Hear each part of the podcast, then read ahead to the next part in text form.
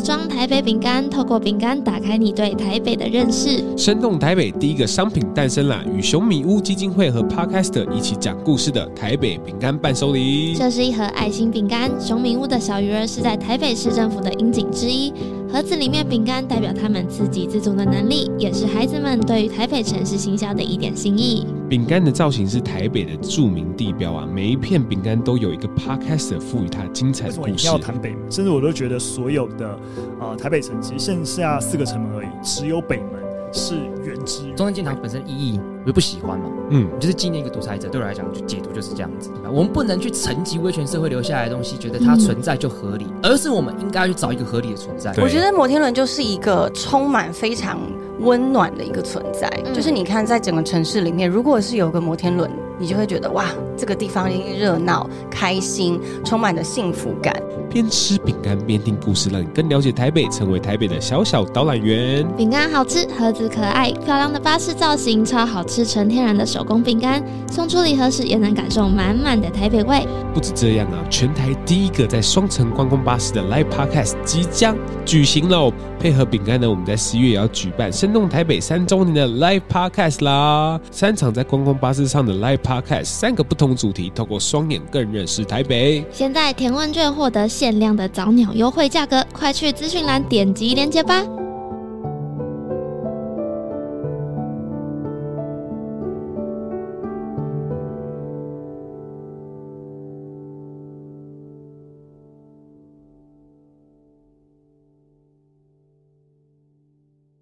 欢迎收听《生动台北》。生动台北。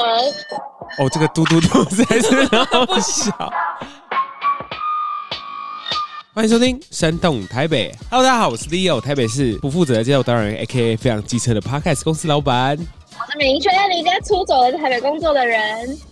我是吃宵夜造口业的 Simone，AKA 今天帮明轩代班的。生台主持人，A.K.A. 台北市暗黑版街头导览员。在这个节目里呢，我们会用不同时事、不同故事、不同出事，大家探索台北这座城市。今天是七月二十四早上十一点二十五分。然后呢，明轩今天呢不在录音室里面。Yeah! 好爽啊！明轩在哪里呀、啊？我在花莲外海，没有啦，没有在外海，在外海在录音，是不是？对啊，然后今天呢，就是我放明轩一个小假呢，然后呢，就是说啊，明轩就是好好去放假吧。我跟那个，因为大家发现，对，大家发现我哭太多了。大家打开 Podcast 就是为了听明轩的声音吧？确实吧？是吗？对啊，是吧？只要听 Leo，没有啦，大家爱你，就只有听到 Leo 声音，说啊，好，那我今天这一集先关机。为什么你是不负责任的街头导览员？因为就是今天我们在研究那个反杠的时候，我们在研究说南洋街这个东西。那南洋街其实它有个绰号，你知道是什么吗？哎，问一下明轩，南洋街有个绰号。没错，好，问你，补习一条街啊？不是，不是，不是，不是，不是，不是，不是，不是，不然是什么？哇！你们这些台北人都不知道，你们这假台北人呢？好，我公布答案，就是北车 喷 街。台北喷街，对，喷街有有喷街，真的有喷街，真的。你上网打的话，打找到喷是喷乌恩，对，喷乌恩。不是啊，你我我是走正向路线的，我看的都是一些补习班什么的，谁给你看喷啊？所以他是 他是暗黑导览员啊，他是暗黑台北的，也是。可是就是不是因为东西好吃啊。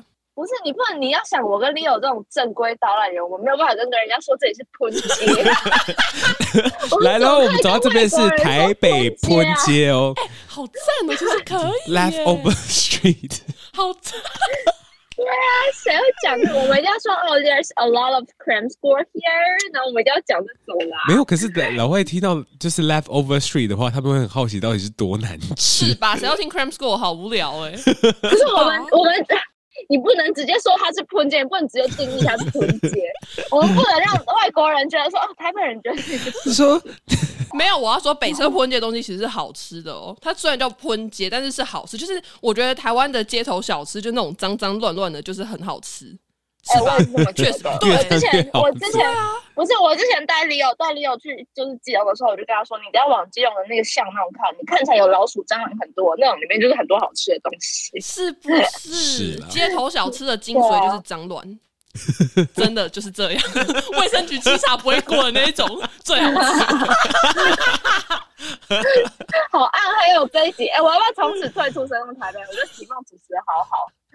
再见，我就不回去了。因为他是他是暗黑版的，对，暗黑版的。你以后就是在在那个观光巴士上面做导览的话，你就说，哎、欸，现在我们经过的是台北分街，哎、欸，好赞呢！我我可以先问乘客说，今天你们 prefer 就是暗黑还是天黑恶魔还是天使？你要听恶魔，我就开始就打说，哎，不好意思，我们对面就是喷街，上车点的对面就是喷街，好赞哦！好了，那明轩先去休息啊，然后我们就是下个礼拜再来录音吧。各位听众，我们下下下礼拜见哦。什么时候？下下下礼拜。好啦，谢谢谢谢席梦来代班，祝各位听众今天听得愉快。如果觉得席梦讲的比较好的话，也欢迎反映，我会不回去的。我会好好待着的。好啦，谢谢你们。好啦，好啦，拜拜，拜拜。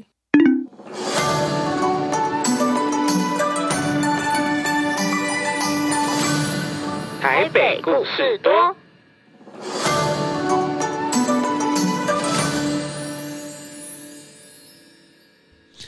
好，OK，那我先就是先跟大家说稍微介绍一下，就是 Simone 这个人，就是 Simone 就是第一次来到我们深东台北上面，然后呢，其实呢，他在深东台北已经潜伏了非常久了，目前就是毕业，然后目前单身，哇，怎样啊？怎样？怎样啊？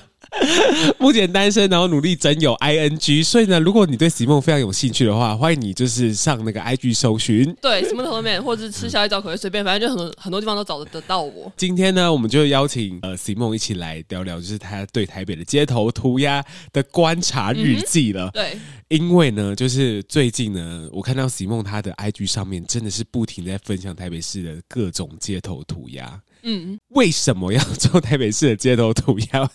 我觉得很好奇，大家会很好奇，说你为什么？你本来就是对这件事情很有兴趣嘛，就觉得说哦，这个东西好酷哦，把它拍起来，把它拍起来，这样子是不是？没有，我跟你说，反正呢，我最早呢会开始做这件事情，是因为我想要靠走路来减肥，就顺便跟大家 update 一下，就是呢，我曾经胖到八十六点六公斤，然后我身高是一百八十一，嗯，然后呢，我最近。终于减肥减到六十九点六，很棒吧？哎、欸，不对，是六九点五，差零点一，差很多。反正总而言之呢，我就是靠着吃跟走路减肥这件事情，就是瘦了快要二十公斤。然后呢，我为什么要靠走路？是因为我不想花钱去健身房。就我知道我这种鸟个性，我就算缴钱去健身房，我也不会真的去，那就是浪费，是，是不是？你也是，而且小可心越来越胖。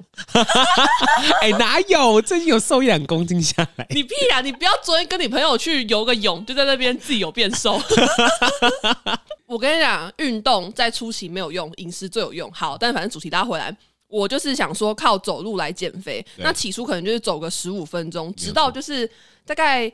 近一两个月，就突然有一天想说，那干脆，比如说，可能我去信义区吃饭，吃完饭之后我就走路走回家，大概走可能快要一个半小时的路回家。我想说，好，那来试试看。但是走久了你就发现说，其实很无聊，因为我每次从这几个地方走回家，基本上路是一样的。然后我就想说，好无聊，我就想要去就找一些乐子。基本上我走的时候，很多店都已经打烊，就铁卷门拉下来的状态，或是说我会走到一些就是可能那边的店就都已经倒光光的地方，然后我就发现那种地方的，就是可能铁卷门上或是。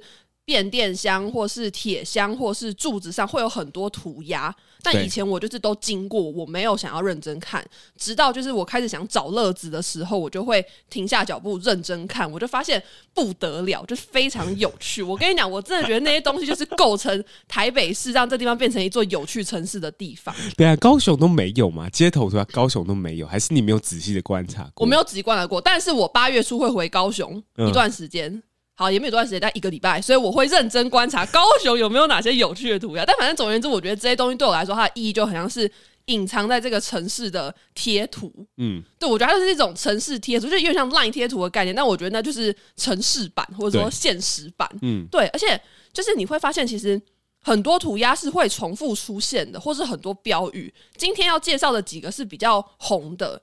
就是叫得出名字，但是有很多 是对叫得出名字，就是很多我不知道他叫什么。我的叫得出名字不是只说他不好，是说我不知道他叫什么，然后就开始观察。我看到我就会随手拍下来。就是我很常走路回家走一个多小时的路，呃，然后就拍很多很多，对，就拍很多，或者说可能我这次走右边，下次我就走左边，那其实左右看到的会不一样，对，就非常有趣。所以就是越积越多，越积越多，然后就。开始研究这一些反复出现的涂鸦或是人名，好赞！我告诉你，就是我觉得很有趣，是涂鸦这个东西到底是怎么出现的？它其实是那时候纽从纽约的布朗克斯的街区里面，嗯、然后呢，就是这几个小孩们就告诉大家说：“哦，这个地方是我的。”呃，地盘这样子，然后就是会签名，然后呢，可能你要签的让他看不懂这样子，然后后来这个东西又被发扬光大，然后就是到现在目前呢，就是你去知道说，哦，其实街头涂鸦它有不同的样式，就比如说你看到那种看不懂的，我们叫它那个 graffiti，就是涂鸦，嗯，可是街头涂鸦也有一整片，就是一整片作品，嗯，叫 whole piece，whole piece 这样子，嗯，所以就是你你在。整个城市里面看到的很多重复性的东西，它可能是台北市的涂鸦大佬这样子，嗯，是非常有名的涂鸦大佬。然后呢，以前我们穿嗯访问过那个涂鸦师，他就说，像这种人呢，他会叫他 OCT，就是什么意思？就是他整个城市都是他的笔迹跟轨迹这样子。哦，对，所以所以你有访问过涂鸦师？对，我访问过涂鸦师。那涂鸦师对于这些奇怪的涂鸦，他有什么想法吗？在涂鸦界里面，他们也有分，就是地上派跟地下派。所以我看的东西都是地下派的吗？有地上派，也有地下派。可是就是，如果你大部分看到那种街在街区上面，可能就是你不知道它是合法或是非法，大部分是地下的。哦。然后他们会觉得，在地下派，就是可能在做这件事情的时候，他不觉得说涂鸦是一个可以让今天可以拿来赚钱的东西。嗯嗯嗯。他今天就是他另外就是一个个性这样子。是哦。而且他们就是涂鸦还分不同派系。对，反正呢，今天呢，邀请小曼，很 就是收集了非常非常多，热衷于做这件事情，非常非常多，就是有趣的涂鸦们。然后呢，今天呢，我们会讲到就是几个，就是几大，就是台北的涂鸦都市传说吧。嗯，没错，我觉得是都市传说。就是今天我们第一个介绍，就是呃，这个不止出现在台北啊，就逮捕王三明、杀死刘邦勇，还有青少年纯洁面杀全国。就是他是有个 slogan，是不是青少年纯洁骗杀全国？对，他的 slogan 一开始就是叫做青少年纯洁骗杀全国，但其实他后期有更改过，嗯、变成青少年纯洁共产党骗杀全国，这样一个共产党，不知道为什么。等一下，等一下，他他是统，他他是怎么开始的？就是看到的。资料是说呢，就是大概在二零一四年之前，其实台北街头就有很多很多可能变电箱、灯柱或是那种房子的铁皮，就会被写上“青少年纯洁共产党骗杀全国”或是“共产党会拔掉”这样子。但共同点就是他们都是用红色的喷漆写的，所以看起来就会有点可怕。反正呢，总而言之呢，它就是会留下很多奇怪的涂鸦，然后大家就不知道到底是为什么。那就是一直到二零一九年的时候呢，就是这个人就是终于落网了，他就在屏东被抓，然后呢，警察就调查写这一些标语，就是什么杀死刘邦友、逮捕王三明，嗯、还有这个青少年纯洁骗骗杀全国的人，他是一个五十八岁的人，他姓张，他是一个出家人，然后呢，他曾经犯过很多罪，比如说妨害兵役、窃盗、强盗、毁损。然后呢，虽然说他的户籍是设在台北市，但是其实他居无定所。那他为什么会在屏东被抓呢？因为他就是从台北坐车南下，然后只要中途可以下车的点，他就会下车，然后就是喷漆，就是写这些字。然后警察就问他说：“那你为什么要写呢？”他就说：“因为他很不满意。”青少年纯洁协会这个组织，所以他才会就是在各地涂鸦。可是他有强调说，他并没有想造成大家的恐慌，他只是就是很不爽这个组织，就这样子而已。然后呢，我看的这一个报道就是说，青少年纯洁协会呢，它是韩国有一个教叫做统一教，它是这个教的一个下面的组织。嗯、那同时呢，他在台湾就推广反同性恋、反多元成家，跟推广守贞教育。嗯、可是这个嫌犯他没有。说他自己到底挺同还反同，他就是不爽这个组织而已。但是呢，可是他说这个组织骗杀全国，对，他在骗杀全国，所以我不知道他到底是挺同还是反同、欸。哎，反正总而言之，是挺同啊。他是他他挺同吗？像挺同吧，就是他他因为那个青少年组织不是就是主要主打反同反同吗？对。嗯，所以他其实是我们的同路人，他是十月也会去游行，有可能，好想跟他拍照哦。不是，可是可是他他就是被抓的时候，他就说哦，他很讨厌这个组织。然后那个组织是不是自己还有就是怎样？就那个组织呢？他其实在台湾是有一个全名，他、嗯、全名叫做中华青少年纯洁运动协会。嗯，然后这个事情出来之后，他们还有澄清，就是说哦，这个人跟我们就是是没有关系的，什么什么纯洁骗杀全国，这是没有关系，就是他们自己还有。出来做一个澄清，嗯，那刚刚是不是还有提到一个杀死刘邦友、逮捕王三明的这个标语？嗯、对，好，那现在就是来讲这个标语。虽然说这是同一个人写的，但他其实是还有一段故事，嗯，就其实是真的有刘邦友这个人。刘邦友呢，他其实之前是一位县市首长哦，然后呢，他那时候刘邦友那个命案哦，就是当时呢，就是在整个台湾是非常严重的一起命案，因为包含刘邦友。本人呢，就是总共九个人遇害。当下那个警察进去这个这个刘邦勇的那个豪宅里面呢，就发现他们就是受到就是行刑式的枪击。所以呢，这个东西呢，就是在当时呢，变成一个非常非常的悬案啊。到底杀害的凶手是谁呢？那时候就是警方一直想要侦破，然后警方一直想要就是。逮捕这个嫌犯，然后呢，在在这个过程中呢，就是会有在这个过程中呢，一直有一个很奇怪的涂鸦一直出现，这样子。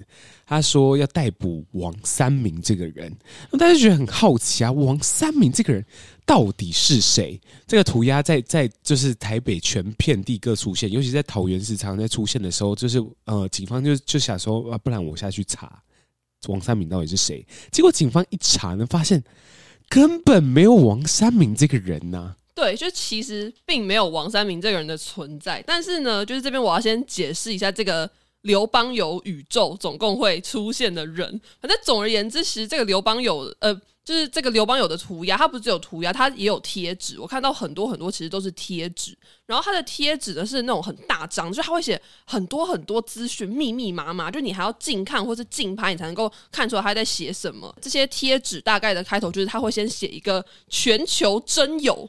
交友，然后首先呢，他会先提醒大家，就说王三明这个人就是一个杀人魔，他很可怕，他就是已经操控了 Facebook 跟 YouTube，所以大家如果要交友的话，你就是不要透过这些管道，你会被他就是控制。好。嗯再来呢，他就会提到几个人。当然，第一个就是王三明嘛。王三明呢，在他的世界里面就是一个杀人魔。第二个就是刚刚说的刘邦友，刘刘邦友就是被害人嘛。被害人。第三个人是一个叫做章子怡的人。这个章子怡呢，我看到有卧虎藏龙有关系吗？没有，反正是这个章子怡呢，就是有人就是有推论说，这个章子怡可能就是这个涂鸦怪客，因为这涂鸦怪客他姓张，嗯，而且。就是他都会把自己当成是刘邦友的家人，然后带入在做这些贴纸，嗯、所以基本上整个故事就是这样的。就是呢，他章子怡是刘邦友的家人，嗯，然后自己的家人这个命案一直没有侦破，他就是觉得心有不满。对那他坚信杀人魔就是这个叫做王三明的人，可是司法就是一直都不去逮捕王三明，他很生气，他觉得蔡英文政府到底在搞什么鬼？就为什么你知道杀人魔是谁，你还不去逮捕？然后他就。觉得说蔡英文你这样连任有什么用？你都就不不把这些人绳之以法，所以呢，我就觉得说可能他的宇宙尽头就是蔡英文，就 是最后就是蔡英文，每次结尾都是蔡英文，尽头是蔡英文。对啊，然后他还说就是，反正他这个贴纸呢，除了会讲述这段故事之外，我还有看到一个版本是他开始在卖衣服。就他会卖，他说黑色的 T 恤跟圆领衬衫，所以我不知道圆领衬衫是什么概念，但就是圆领衬衫。然后呢，只有 XL 号。圆领衬衫应该就是 T 恤吧？没有，他有写 T 恤 and 圆领衬衫。嗯，对。然后一件是七百到一千五不等。然后他说呢，卖这个衬衫就是卖这件衣服是亡灵的心愿，所以如果你买了这个衣服，你就是在帮助亡灵完成他的心愿。那你帮助亡灵，你就会发财。所以他就是第二段，他就会写他买这个衣服的原因。太荒谬了，那样真的我也卡住了。没事啊，你继续。我觉得很荒谬哎，这是就买买这个会不会觉得说是在赚赚死那些这件事情？我不知道，可是他就是一直大量的提到说，就是买衣服，你就是。帮助他们，你是可以发财，不然他就会写说什么，他会放一只电话，然后说哦，请大家来捐助我，什么帮助我一起完成这个心愿，什么鬼的。好，这是第二段。然后他在贴纸的下面呢，哦，因为我真的看太多版本，所以可能大家在路上看到的没有像我看到的这么仔细。嗯，反正拿他第三段，他就会写说，因为就是王三明这个人操控了脸书、YouTube 跟 Line，所以。他就是开了一个交友的平台，让大家可以去上面交友。嗯、但是你报名的话要付七百块，然后如果你真的跟那个对象交往的话，要付一千五。我就想说，到底是多优质的男人，我要认识他还要缴钱？就是 现在只有大谷祥平值得我这样做，什么意思？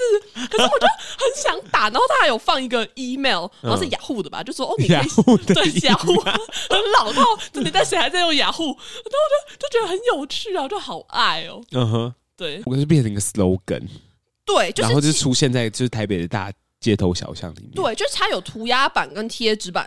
涂鸦版就像你刚刚说的，就是青少年纯洁骗杀全国，或是杀死呃刘邦友逮捕王三明。就这个是涂鸦版，会比较简短。如果是贴纸版的话，就是一张在那边。像那个北车那个天桥不是在整修吗？嗯，那个天桥曾经就有被贴过，你知道这件事情吗？不知道。你不知道哦？反正就是我之前来深台北的时候，我都会走天桥，就是来上班。嗯、然后有一次就经过就，发现那边写了很长一条，还贴一个杂，就是一个报道。我想什么鬼？我就凑进去看，然后就发现就是他就是把。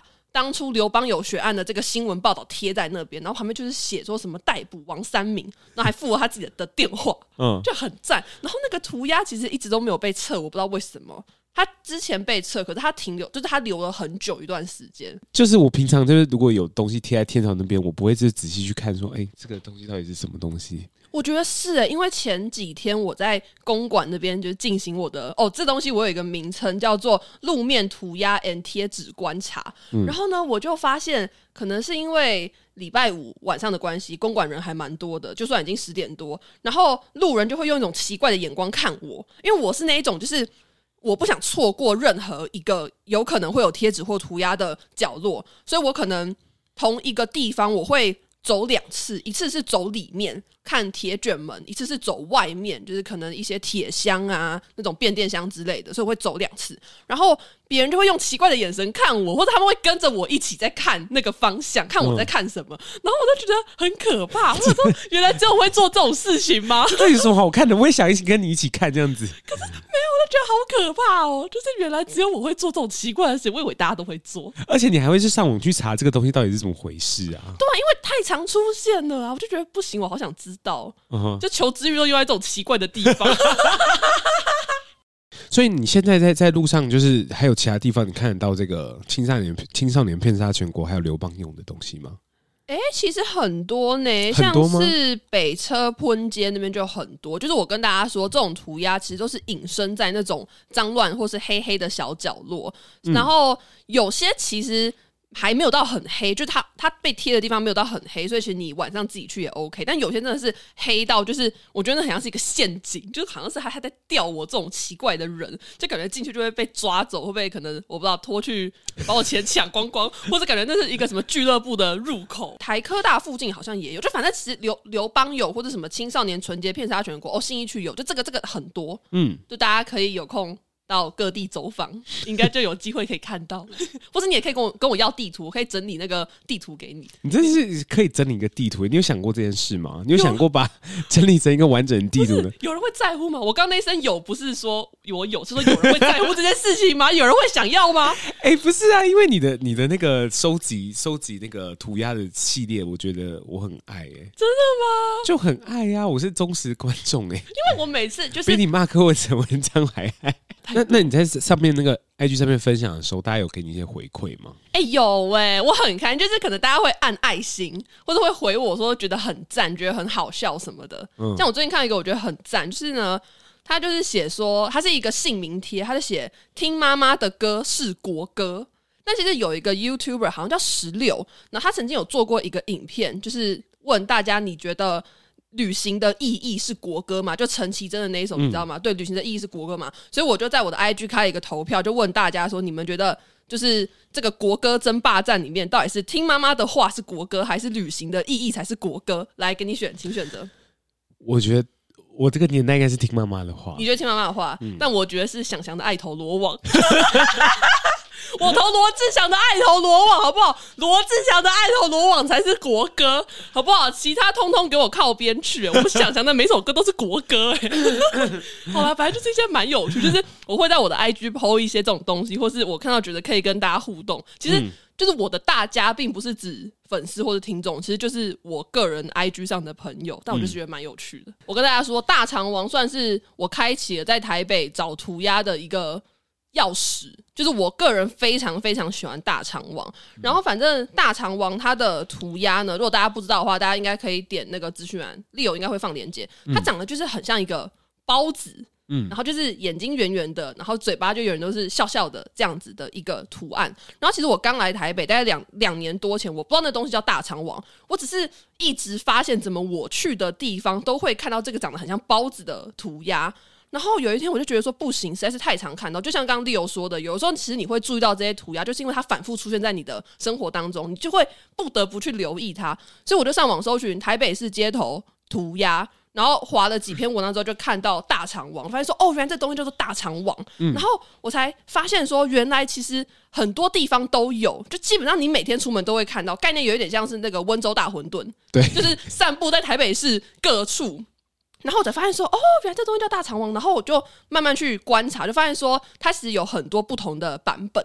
嗯，因为其实大肠王呢，它呃最典型的就是一个像包子的样子，但其实它会出现很多，比如说大肠王、米老鼠，或是头上长小恶魔的角，或是头上开花这样子。嗯但我知道大家听到这边可能都想说大肠王是谁，所以 Leo 可以先介绍一下大肠王的背景。其实大肠王那时候我听到的时候，我自己自己就是对他有一个想象啦，嗯、想象的画面大概是怎么样子。嗯，因为会会喜欢涂鸦的，其实我觉得他多少会受到美国的文化的影响这样子。嗯，呃、我自己想象说他可能是有一点喝过洋墨水的人，然后一查就发现确实是啊。哎、欸，真假是哦。嗯，他是他他十五岁的时候是去去到美国留学的。嗯，二十五岁的时候返回到台湾的时候，他一直在想说，到底是什么是台湾的艺术这个的这个东西？嗯，什么东西能代代表台湾？我觉得很多艺术创作者的时候，他们会一直想说，他们创作的根本是什么？他们创作的根本是什么？所以他们会一直想这个问题。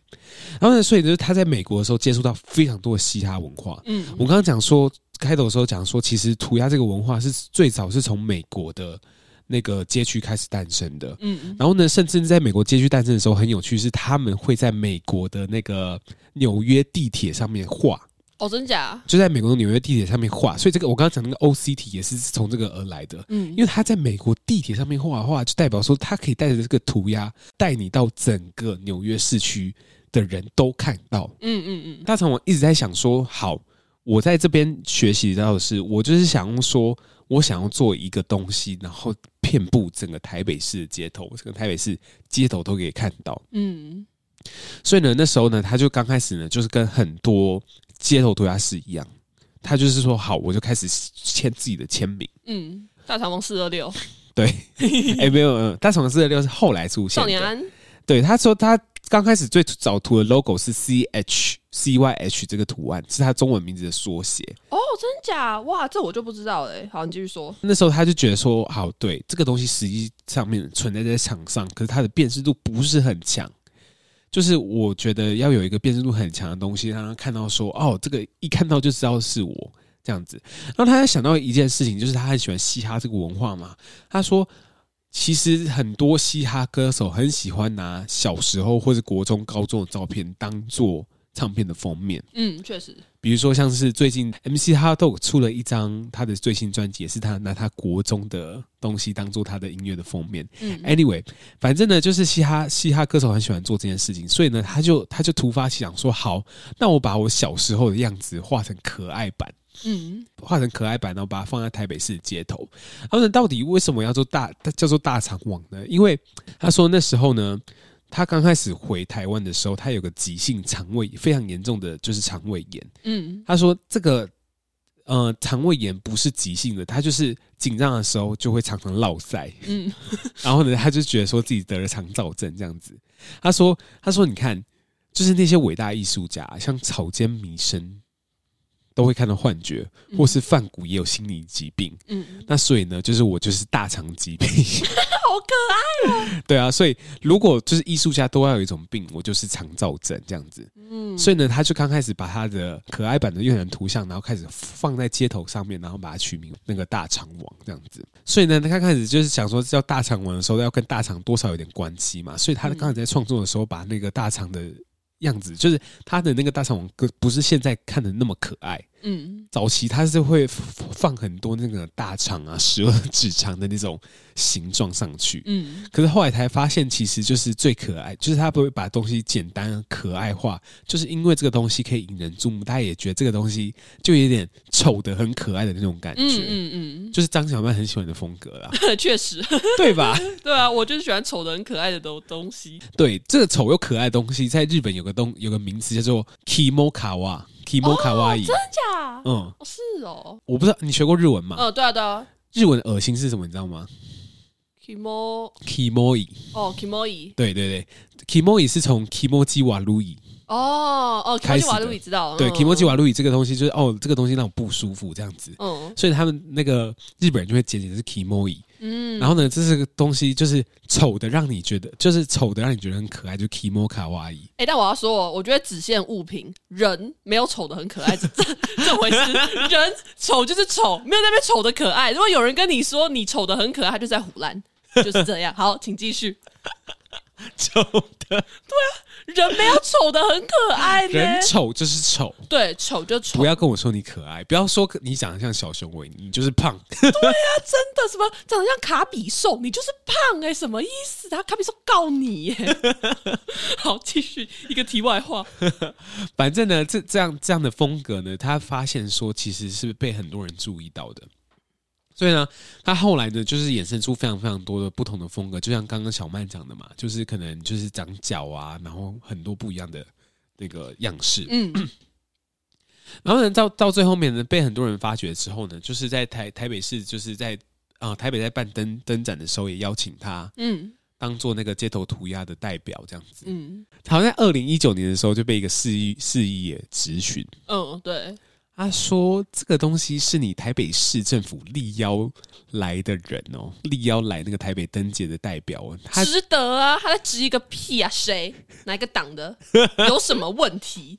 反正呢。”他就说：“可是呢，你知道吗？他在街头就是一直就是在一些公共地方涂鸦，嗯，造成市容的破坏。屁的！我跟你台北市容会好，就是因为大肠王，好不好？真的，我告诉你，我跟你说，如果台北市没有这些街头涂鸦，它就是座无聊的城市。我说真的，不如高雄。我，我本人高雄人，谢谢，我爱高雄。反正呢，这个东西，这个东西，这个东西，那时候就很很有争议，就是因为一方面市政府。”邀请他，你好像就是某种程度在认同他在做这件事情。嗯，确实。对，然后呢，这个东西就是，那就是你是不是邀请，就是所有人都在就是街头就是涂他自己想要涂的东西，很好啊。对，然后可是这个东西就当当初就非常有争议性嘛。然后那时候大肠王也被罚钱了。哈，真假？对，罚多少？就是他其实是看他的作作画的地方跟面积大小。那他总会被罚了多少钱？我不知道吧，好像几万块钱，好不爽哦！为什么？为什么要罚他钱？可是我觉得他真的很赞哎，因为就是大肠王呢，我我很喜欢他，所以会叫他肠宝，宝就是那个宝贝的宝，就是我就是所有喜欢的东西我都会加个宝这样子，包括喜欢的男生，我私底下跟朋友称呼的时候也会叫他宝。好，总而言之呢，拉回来，我就是都会叫他肠宝，然后肠宝也是一个我很爱收集的东西之一，但是我只收集一些特殊肠宝，像我刚刚前面有讲，头上长角的肠宝，长得像米老鼠的，或是头上开花。或者是他的身体，我觉得太可爱了，我就会喜欢收集这种特殊藏宝。嗯，所以对我来说，我觉得那是我开始去在意路上东西的一个。像呃一个代表嘛，就也像是一个开始。因为其实我是一个非常喜欢划手机，然后很活在自己世界的人，所以其实我很多时候走在路上，我不太会去看路上有什么东西。嗯，那直到就是我一直看到大肠王，所以才让我就是开始留意说，哦，虽然路上是会有一些有趣的东西的。嗯，对，就会开始观察路上，所以不能接受他被罚钱。我觉得中山很特别的是，中山站的那个大肠王都只有脸没有头。就这件事情，我也蛮好奇，为什么？希望可以调到大肠王本人出来回复，为什么中山站的大肠王都只有脸没有头呢？哎、欸，可是就是后来大肠王有有说，就是后来大肠王有说，就是很多就是涂鸦。我们刚刚讲说他刚刚被那个罚钱，哦，对，他说很多涂鸦不是他自己 涂的。因为最近我在公馆，嗯、我看到了一个大肠王，可是那个大肠王太随便了，我就觉得他看起来像是山寨版的大肠王。对，然后我自从注意到这件事情之后，我就发现有一些大肠王，他的嘴巴跟本尊长得不太一样，不太一样，对对对对，就好像是盗版的，对，就有盗版的大肠王，对对对对对对对对，就还蛮有趣的。虽然，所以那时候台北市政府要罚钱的时候，他说：“哎、欸，其实有些东西不是我画的。” 好好笑！哎、可是我觉得这很赞，就是大家帮他把他的这个画像，或者说他的意志，然后就是遍地在台北市开花。对。好赞！而且就是你去看的话，就是不管是铁卷门上面那些都有，然后有一些小吃的摊贩上面哦，就是比如说臭豆腐的摊位下面，就是有个大肠王那样子。哦，真的是！而且我最近发现，就是连我家附近有一个，我不知道那是什么店，还是牙医诊所，我忘记了。它铁卷门上面居然也被人家涂鸦，看起来是最近。对呀、啊，这很赞！而且我跟大家说，就是。如果你今天遇到一个人，他还懂这些东西，我觉得是一件超加分的事情。因为我觉得这种文化有点，我不知道地下，就我觉得它很小众。嗯、我曾经以为它很大众，但就是直到可能我跟一些新朋友出去，然后提到这件事情，或是可能我跟我身边的朋友讲到这件事情，他们都不知道。嗯，所以我就是觉得，如果谁知道这件事情，是一件很加分的事情、欸。诶。换而言之，就是如果今天有男生都知道这些事情，那就是一件很晕的事情。其实有些东西我觉得蛮有趣的是，因为他是出生在街头的。其实你就算说哦，其实做这件事情的是同一个人，你也没办法百分之百的确定这件事情。嗯，因为在街头涂鸦出现的时候，很多事情其实很多涂鸦其实是反串的。嗯，确实就，就是反串，就是你可能不知道是是不是同一个人做，或是是不是有人抄袭他。嗯，或是他其实本来的标语是一个。可是因为这个东西出现太多，所以呢，很多人觉得就是这个东西很有趣，反而把它反串起来。嗯，对。我觉得有一个很有趣的例子，就是朱雪章无罪的例子。不是无罪，是朱雪章里长不说谎、不犯罪、不刚交。对，你刚刚讲那个那一串 slogan，是因为有人开始在反串这件事情。对，应该是因为朱雪章其实他本人没有刚交过，不过真的有这个人。等一下，好，肖可欣就是 Leo 可以先介绍这个人的身世背景。呃，根据 Wikipedia 上面是说的是朱雪章这个人呢，他是曾经也也是政治人物，他是台北市大安区的光信里的里长。等下，你住大安区吗？我不是住大安区。我们有没有听众住在光信里？请跟我们分享，他为什么叫朱雪章？是因为呢，他自称是朱元璋的后代这件事情。嗯、没错，从小呢就有在学习武术这件事情。嗯，然后呢，就他不止学武术，他其实就做过了非常多，做过非常多很神奇的事情。就有一个非常有名的是，他直接挑断人家的脚 筋。这个故事呢，瓜吉跟彩玲有讲过。嗯，那瓜吉在彩玲在讲这个故事的时候，这个人呢，就是在正在就是大陆逃亡中。中国哦。哦，中国，我非常在意这个中国的。我跟你们说好，小小题外话，我每次跟交友人以上的男生出去，就之前啦，只要他们给我讲大陆，我直接先扣二十分，就觉得这个人就是哇，跟我不同调。但如果他讲中国，就觉得哦，好啊，还不错，好，你可以继续。哦，反正先先扣二十分，好，继续。反正他就是逃逃往中国大陆，逃往中国大陆，然后后来呢就被抓回来了，这样子。嗯、对，然后呢？就是呢，他被判刑的时候呢，就是很多人呢，就是想要替他申冤嘛，就开始写说，就开始在路边开始写上朱雪 朱学章无罪啊。你确定是想帮他申冤吗？我不确定啊，所以就是我觉得这个东西呢，就变成一个都市传说。就是后来这个这个 slogan 变得越来越长。对，就是比如说这些 slogan 就会有，呃，朱雪章里长不说谎、不犯罪、不刚交，或是他会写说，你们知道里长每天在快乐些什么吗？或是他会写，呃，他是去监狱里面宣扬正义、打击肛交恶徒，或甚至有人把他跟许纯美配对，然后呢，那个贴纸上面呢，他就写说，只有朱雪章、许纯美组成巨肛市政团队，台北市民才能真正的快乐起来。朱纯配可说是科批最害怕的组合。你要想想出这个 slogan，我觉得是正是很厉害，很赞。然后甚至这个贴纸，就是有人在日本发现，它就是被贴在就是日本的某个角落，然后上面就写朱雪章在日本也肛交。不是这个东西，你要讲一下，就是你知道，在日本，如果大家有各位听众有去日本的话，会发现日本非常非常多，就是那种呃竞选的海报，就是一张贴着一张的，旁边就突然有一张纸，他们上面写。朱雪璋在日本也刚交，朱 朱雪章在日本也刚交。我刚刚发现韩国街头也有，就是写朱雪璋在韩国也刚交，真的很赞。或是他还有一个哦，我看有一个他是有写一个故事，他写说事件发生当晚，朱雪璋里长正在和弟子们进行极限刚交的 练习时，暴徒突然闯进道馆。攻击里长夫妇与弟子，然后后面就是用很粗体字写朱雪章里长是无辜的。嗯，没错，所以就是他在进行极限刚交的时候，有人来打扰他。重点是重点是朱雪章跟刚刚交到底怎么扯上关系的？大家不知道，因为大家一查的时候就发现说朱雪章根本没有做这件事情啊。对，就是他其实只有断别人脚筋，他没有刚交过。但我不知道为什么最后被流传的不是断脚筋，是刚交。对，这个东西其实其实如果你去想它的脉络，就是好，如果朱雪章被。就是大家朱学章就是犯了一个错，然后被关起来了，然后有人要替他伸冤水，朱学章无罪。然后呢，朱学章到底怎么无罪呢？大家就会开始讲说，到底怎么无罪？说哦，我相信里长不犯罪，不说谎。怎么无罪嘛？我不犯罪不说谎，嗯、不说谎。嗯、然后呢，就会有人觉得说不犯罪不说谎，应该也没有刚交吧？所以朱雪璋不犯罪不说谎不刚交。然后呢，可是这个东西呢，就大家就延伸，就是说，哎，朱雪章就是大家直接延伸到朱雪章跟刚交是有关系的。所以呢，到日本呢，这个东西流传到日本的时候，已经是朱雪章在日本也刚交。对啊，就我觉得很酷，也不知道哪个台湾人在那边贴，我觉得超赞的。就在他贴完马上撕掉，我也觉得超赞的。所以呢，这个朱。朱雪章，朱雪章，不管他做了什么事情，这个这个名字呢，已经在台北变成一个神奇的迷因跟都市传说了。对，就是基本上你现在去 Google，你打朱雪章，他就跳出刚交。嗯，但是这个东西其实它是大概二零一七、二零一八年的时候比较盛行，现在其实已经越来越少。但是我要跟大家说，我前阵子在六张犁捷运站附近找到了一个我个人认为是最新版的朱雪章钢胶贴纸，他写“弃肛保朱”，肛就是肛门的肛，保。宝珠就是宝，那个朱朱雪璋的珠，然后下面就写说朱雪章总统快乐，二零二四之极限钢交，我都觉得好赞，你知道吗？而且你知道我怎么发现这个贴纸的吗？这贴纸会发现是因为。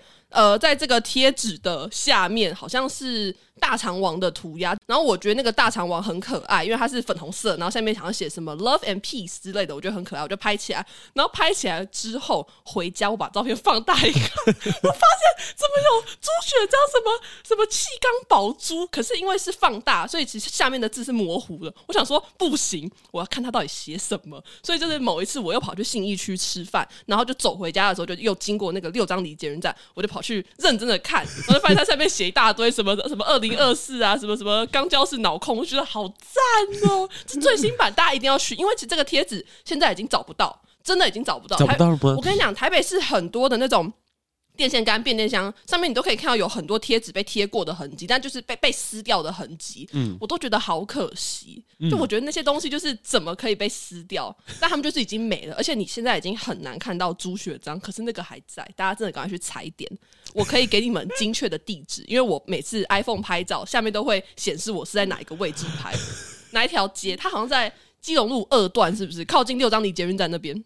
嗯，没错。大家如果想要的话，私讯小可心，就私讯去生生动台北。我去洗梦里头面。对，我会给你精确的地址，或是我可以跟你一起去拍。跟最近我跟大家说有一个番外篇，反正就是呢，前几天我在公馆附近看到了一个教英文的一个宣传单，那宣传单就是黑白列印，然后上面还列了一个那个自由女神像的照片。然后他整篇呢，就是非常男性说教的口吻，他就是先把台湾人的，他就先把台湾人学习英文的方式骂了一遍，就说台湾人就是呢，都只会死记硬背。所以你们讲的英文就是美国人都听不懂，因为你们就是没有美式的思维，然后你们讲英文讲错也不会有人纠正，或就算纠正了你也不懂。然后最后呢，他就是说，如果你想学英文的话，你就打这一支电话去找他，他就可以教你英文这样。然后昨天我就是跟一个。也都知道这些涂鸦的朋友吃饭，那就知道就是个性跟我像，就这种很强的人。然后呢，我就跟他讲这件事情，他就说，不然我们来打电话。嗯、我说好，所以我们两个就打。然后打去真的有人接，接起来那个人的语气呢，就是一个呃用怪腔怪调讲中文的一个语气。他就是说什么哦，他自己有哪些教学背景啊，然后前到说什么哦，我都教台大、交大、什么正大，不然就教一些很有名的律师、会计师什么什么什么的。然后我朋友就问他说：“那请问你是美国人吗？”然后他就说：“他说我是美国人，也不是美国人。”然后我朋友就说：“啊，什么意思？”然后他就说：“哦，因为我就是曾经在美国待过啊，什么在美国待过，你就可以拿绿卡，什么什么什么鬼的。”然后这这个这个对话是英文对话吗？没有中文，中文中文对话，中文对话。反正总而言之，他就传一个脸书粉丝专业过来，然后那个专业好像才不到二十个人按赞，上面就是他发表的一些文章，但是只有一篇是真的在讲一些文法相关的问题。所以我朋友就说，就说我觉得你脸书的文章很 shallow，然后那个。那个对方那个老师听到 shallow 就有一点生气，他就说：“嗯、你怎么可以说我的文章很 shallow？我觉得你会用这个字，就代表你这台湾人的思维，美国人不会用这个字。你然后就说什么你都不了解我，你就说我的文章很 shallow，什么什么，他就有一点生气。然后我们两个在那边讲讲讲讲讲讲讲，然后讲了半个多小时吧，就是真的很荒谬。